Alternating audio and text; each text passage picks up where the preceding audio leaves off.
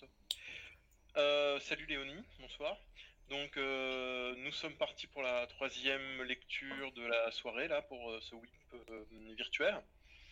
Donc Léonie c'est la troisième fois qu'elle passe au WIP et elle va nous lire ce soir un, un prolongement Recording is on. du texte, pardon, un prolongement du texte qu'elle nous a lu lors de son dernier passage. Voilà, donne la parole là, Léonie. À toi.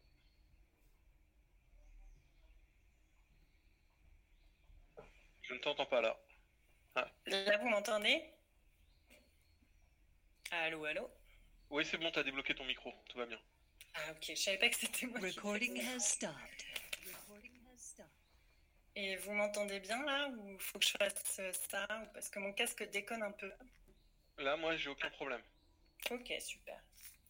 Mais il faut que tu remettes enregistré, je crois, parce que tu as éteint le- l'enregistrement. C'est Vanessa qui s'en occupe. On va peut-être. Ouais, c'est Vanessa qui gère l'enregistrement. Bah, Ouais, vas-y, vas-y, Léonie, euh, démarre, y a pas de problème. on démarre tout de suite la lecture? Ouais, t'inquiète pas. Ok. Donc j'ai dit qu'il y avait des amours adolescentes, mais il y a surtout de l'adolescence en fait, hein, désolé. Quand Mélusine se réveille, elle a 15 ans, des oiseaux noirs posés sur la tête et le poids d'un cœur mort dans la poitrine. Elle voudrait se rappeler des matins où il y a quelque chose dans l'air, la joie de l'anniversaire quand on est enfant, la joie de passer un autre âge, bientôt un âge avec deux chiffres, la joie de penser aux cadeaux, aux surprises, et puis maintenant, ce poids lourd qui l'écrase de part en part.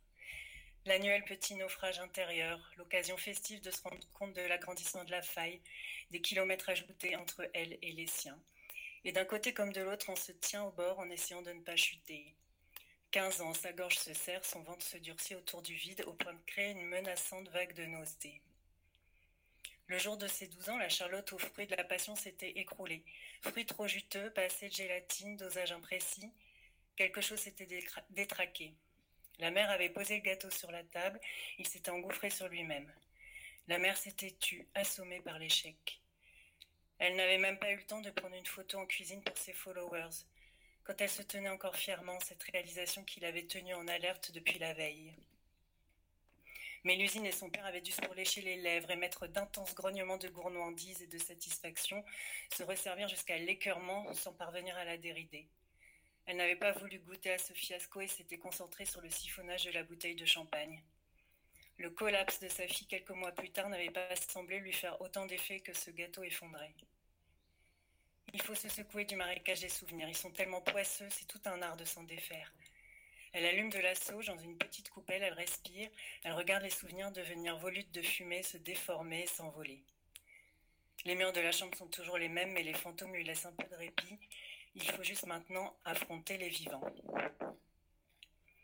Des voix inhabituelles peuplent l'étage inférieur. Mélusine recouvre son corps de ses nippes d'enterrement, son armure de protection. Elle descend l'escalier d'un pas lourd de veau qu'on mène à l'abattoir et qui le sait très bien. Sa mère est en grande discussion avec la voisine. Elle la remercie d'un service. Elle l'invite à entrer. Que c'est gentil à vous, merci. Des invités surprises. Pour jouer un rôle, il faut un public et la mère a besoin qu'on voit ses efforts. Mélusine retourne dans sa chambre, hésite un long moment. Elle entend le bruit désagréable de deux coccinelles qui se battent sur la vitre. Elle les libère en les insultant. Dans le jardin, la conversation palpite autour de la table endimanchée d'une nappe couleur corail et de flûtes en cristal, sur lesquelles la voisine lorgne. Quelle finesse L'échange des banalités basses sont pleins. Le soleil, la sécheresse, les roses, le nouveau traiteur, la fermeture du cinéma. Après sa descente d'escalier où elle a forcé sur son sourire pour recevoir en plein visage les vœux de parfaits inconnus, Mélésine a réussi à redevenir invisible. Grâce au petit voisin, Hector, un garçonnet de 9 ans qui joue à la console et dont elle regarde la partie distraitement. Ce jour-là particulièrement, un accord tacite ob- oblige les figurants de cette maison à jouer un rôle de premier plan. Son père joue le père serein et responsable. Il a déplié une chemise printanière et replié sa colère larvée de voir sa fille végéter. Il se donne comme défi de mettre de côté les remarques paternelles, au moins jusqu'au gâteau. Après, ce sera au-dessus de ses forces. Il le sait bien, il lui faudra lui mettre un peu de plomb dans la tête. Il veut qu'elle souffle ses bougies en ayant planté dans son petit crâne d'adolescente quelques germes d'objectifs et d'action. En attendant, il évoque son travail à la centrale d'un exposé ultra rassurant. Assénant des pourcentages et ensevelissant ses interlocuteurs sous des probabilités très rassurantes. La mer, la mer à l'œil humide des grands jours. Derrière ses iris flous, les années dévalent en accéléré. Les bougies soufflées, les costumes achetés, customisés, les chasses au trésor. Elle marche et elle, marchant fièrement dans une robe fleurie au milieu d'une horde d'enfants, portant comme un trophée le gâteau à thème qu'elle passait des heures à fignoler. Les compliments sur sa créativité, les bougies soufflées encore et encore dans un montage obsessionnel et lancinant. Un gâteau ourson, un gâteau Bambi, petite sirène, panda, Hello Kitty, tortue, petit train, princesse Disney, Betty Boop. Des bougies, des bougies, des bougies à souffler une fois, deux fois, trois fois, dix fois, quinze fois. Toutes ces, femmes, ces flammes lui cuisent le cœur et l'humidité des yeux lui permet de ne pas se consumer. Ils trinquent tous. Quel beau son. On a raison d'appeler ça des flûtes, déclare spirituellement la voisine. Puis elle demande poliment si ça l'intéresserait de faire du babysitting des fois. La mère s'apprête à protester, mais pour l'embarrasser, elle déclare bien sûr avec plaisir madame. L'intéressé, Hector 9 ans, ne moufte pas. Elle sent plus qu'elle ne le voit le sourire de fierté qui passe sur le visage de son père. Voilà de l'autonomie, du plomb dans la cervelle. C'est si facile parfois. Oh, une coccinelle s'est égarée sur la table. La mère claironne fièrement que son jardin est bio. Pas d'insecticides, mais des coccinelles. Oui, ça, des milliers, des millions de coccinelles qui ont fait leur nid sous les tuiles, qui envahissent régulièrement sa chambre. Mais déteste le printemps et le vrombissement de leur vol malhabile. Elle trouve leurs cadavres rouges séchés sur son bureau comme des gouttelettes de sang. Franchement, pourquoi cet insecte stupide a droit à toutes les dévotions alors qu'on extermine les pauvres cafards? L'une d'elles monte péniblement dans un pli de la nappe et elle s'accroche, elle s'accroche pour ne pas tomber. Un peu plus haut, la mère fait pareil avec la conversation et de sa flûte à champagne. Pourquoi ça? Pourquoi lui infliger la présence de ces gens? D'accord, elle n'a pas d'amis, est-ce la peine de le lui rappeler si cruellement? Elle n'a pas de cousins, de cousines disponibles dans cette région, elle n'a plus rien, ni personne, et c'est à cause d'elle. Elle vide aussi une flûte à champagne, un des avantages de prendre de l'âge. Il n'y a plus qu'à souffler ses satanées bougies, elle sera libérée. Elle pourra dormir jusqu'au lever de la lune. Elle regarde les nuages un instant, les beaux nuages jaune pâle de vapeur qui s'échappent du réacteur. Et soudain, le son criard d'une fanfare dans des haut-parleurs mal réglés. La voiture publicitaire d'un cirque est venue jusqu'ici, se perdre dans le lotissement. La mère sourit applaudit en annonçant une surprise. La voisine la dévore des yeux, et le voisin aussi la dévore des yeux. Et soudain, sur la pelouse verte, il y a un clown avec des ballons. Non, elle n'a quand même pas fait ça. La voisine décolle son fils de la, console, de la console et lui demande à voix basse de faire preuve d'un peu de politesse. Regarde, il y a un clown. Hector 9 ans la regarde avec pitié. Elle continue à observer les nuages pendant qu'un clown dégueulasse titube sur la pelouse, jongle et fait tomber ses boules, fait apparaître une fausse tulipe. Sa mère a non seulement invité les voisins, mais aussi un clown. Pourquoi cet acharnement? La mère a visiblement perdu le fil. Elle applaudit, se dandine dans sa robe à fleurs à la musique enregistrée de fanfare, comme si c'était extraordinairement tripant et drôle. Le père reste circonspect. Maintenant, Mélusine décolle vraiment. Elle assiste à un film qui ne la concerne plus. On lui offre à boire au clown et par politesse, la mère lui demande s'il a toujours voulu faire clown dans la vie. Euh, ça se voit pourtant que c'est pas un professionnel avec sa barbe mal rasée, ses cheveux gris qui dépassent sous sa perruque orange et son sourire rouge qui fond au soleil. Il rigole, c'est un boulot comme un autre, à part le nez rouge. Rire. Et des boulots, il en a fait des tas. Hein. S'ensuit une liste interminable de boulots merdiques d'intérimaires, dont celui de technicien vérificateur à la centrale. Il se plaint des dosimètres mal réglés, des dix minutes de travail dans des combinaisons surchauffées, mais c'est bien payé. Il a juste dû arrêter à cause de sa santé, il fume trop. Mélusine regarde son père, le guette. Il est impassible avec son sourire crispé. Vraiment, vous pensez que c'est seulement le tabac Vu ce qu'il picole, on pourrait trouver tout un tas de causes plausibles. Le clown demande au père une autre flûte de champagne. Le père lui en est reconnaissant et fonce chercher une bouteille comme si son honneur en dépendait.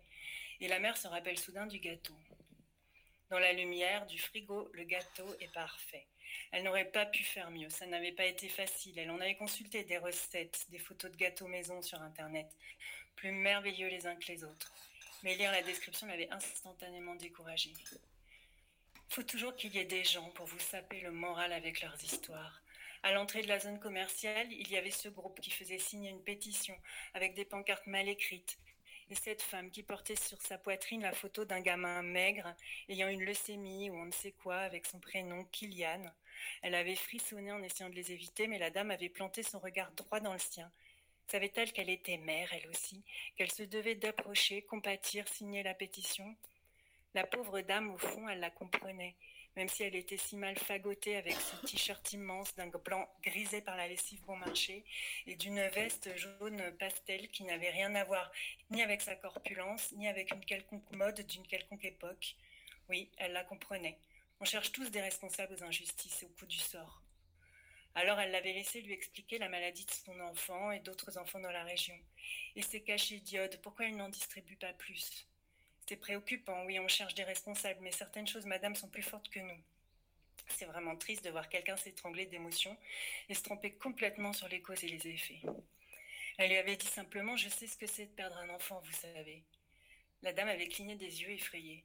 Bien sûr, ce n'était pas ce qu'elle avait voulu dire et l'autre avait un peu compris de travers. Perdre un enfant, c'est l'eau de tous ceux qui en ont eu des enfants. On les perd irrémédiablement, on perd le contact de leur corps potelé, on perd leurs joues rebondies, leur sourire émerveillé. Il y a un deuil tout de même. Il y a un deuil lent. Elle avait dû se concentrer pour penser à la maladie de Kylian. Elle aurait voulu lui expliquer que franchement, dans n'importe quel endroit de France, ça aurait pu arriver, mais ça la dépasse. Et les cachets d'iode, je ne sais pas. Elle oublie tout le temps les chiffres rassurants de son mari. Dans la vitrine du pâtissier, le gâteau l'appelait. Elle a planté la mère de Kylian pour courir vers lui. Elle a flashé. Il s'appelait fièrement Rose de Printemps. Sa fille, sa fille à elle, sa rose de printemps, elle était en bonne santé, l'était-elle? Maintenant, elle se dit que c'était peut-être pas celui-là qu'il fallait, trop féminin, trop élégant pour sa fille devenue si brute, si indéchiffrable. Peut-être que le gâteau lui adoucirait le cœur. Peut-on humainement résister à des roses en sucre? Elle avait aussi acheté des brioches aux pralines, jolies et dodues comme des joues d'enfant. Elle les avait données à la mère de Kylian, qui l'avait remerciée et même embrassée. Et maintenant, elle lui en voulait vaguement. Elle n'avait pas pu se concentrer vraiment sur le gâteau. Réfléchir à ce qu'aimait ou non sa fille est devenu une énigme trop complexe. Alors elle appelle le hasard à l'aide, ou la chance, ou Dieu, ou Bouddha, ou l'univers, ou quel que soit son nom. Elle ne veut pas être responsable. Après tout, à ce moment-là, elle n'avait presque plus d'essence. Et là, à la station-service, elle a croisé la route d'un camion de cirque. C'était pas de sa faute, c'était comme un signe encourageant. Elle avait parlé quelques minutes avec le conducteur du camion qui l'avait trouvée charmante. Il lui faisait des sourires en coin, alors elle lui a tout dit pour l'anniversaire, pour le gâteau rose de printemps. Le hasard la guidait. Oui, cet homme avait un sourire vraiment chaleureux, pouvait faire une heureuse diversion. Avait-il besoin maintenant de casser l'ambiance avec l'étalage de ses boulots de misère? Il faut se reprendre. Vite le gâteau, le gâteau des miracles, le cake d'amour dont elle avait perdu la recette. Qu'imagine-t-elle? Que sa fille le verra, verra dans les yeux des voisins à quel point elle est une bonne mère, et le voile opaque peut-être se dissipera. Elle fera un sourire, dira merci maman, montera sur ses genoux pour l'enlacer, l'embrasser, avec une petite haleine sucrée pleine de bonbons. Elle soupire exténuée avec ce besoin intense de fermer les yeux. 15 ans. La mère arrive avec son gâteau. Tout le monde s'extasie sur la beauté de la composition en sucre végétal. Il faut vite en finir, mais l'usine dans sa capuche s'approche du gâteau et éteint les bougies d'un souffle. Le voisin la taquine, quel empressement, il n'a pas eu le temps de prendre la photo, si on rallumait les bougies. L'œil de Mélusine est devenu si noir que personne ne repose la question. Non, on ne prend pas de photos ici, du con c'est interdit de voler leur âme aux gens qui n'ont rien demandé. La mère plante le couteau dans le gâteau d'un geste héroïque et bientôt tout le monde se tait, clown compris, et mâche le biscuit recouvert de crème sucrée. À l'intérieur, les framboises sont encore congelées. C'est quand même inadmissible, il aurait pu mettre des fraîches, ce pâtissier, vu le prix, ou alors elle aurait dû sortir le gâteau du frigo avant. Le gâteau est délicieux, disent toutes les bouches en mastiquant en cœur, mais elle l'entend d'ici, le crissement des dents sur les framboises gelées. Irrémédiablement, Mélusine doit ouvrir ses cadeaux. Du maquillage, un foulard coloré, le tout dernier Harry Potter, celui où Harry est adulte, précise sa mère, comme si ça pouvait arranger quoi que ce soit. On l'avait tellement harcelée pour savoir ce qui lui ferait plaisir qu'elle avait fini par lâcher un livre de sorcellerie, pour qu'on la laisse tranquille.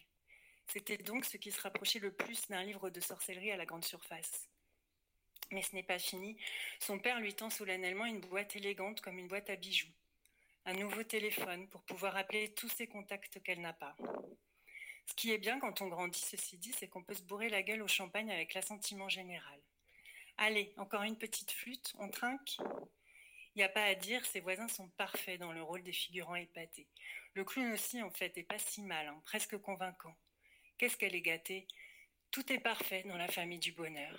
Les personnages se tiennent parfaitement droits et s'extasient au milieu des lambeaux de papier colorés et brillants qui gisent joyeusement au sol. Mélusine recrache une framboise congelée dans une flûte à champagne.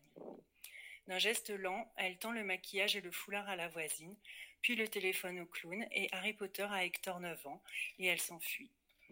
La mère hoquette en regardant le petit fruit se noyer. Elle le savait pourtant que c'était la guerre. Mais elle sourit et s'exclame Ah, les ados Voilà, merci de votre écoute.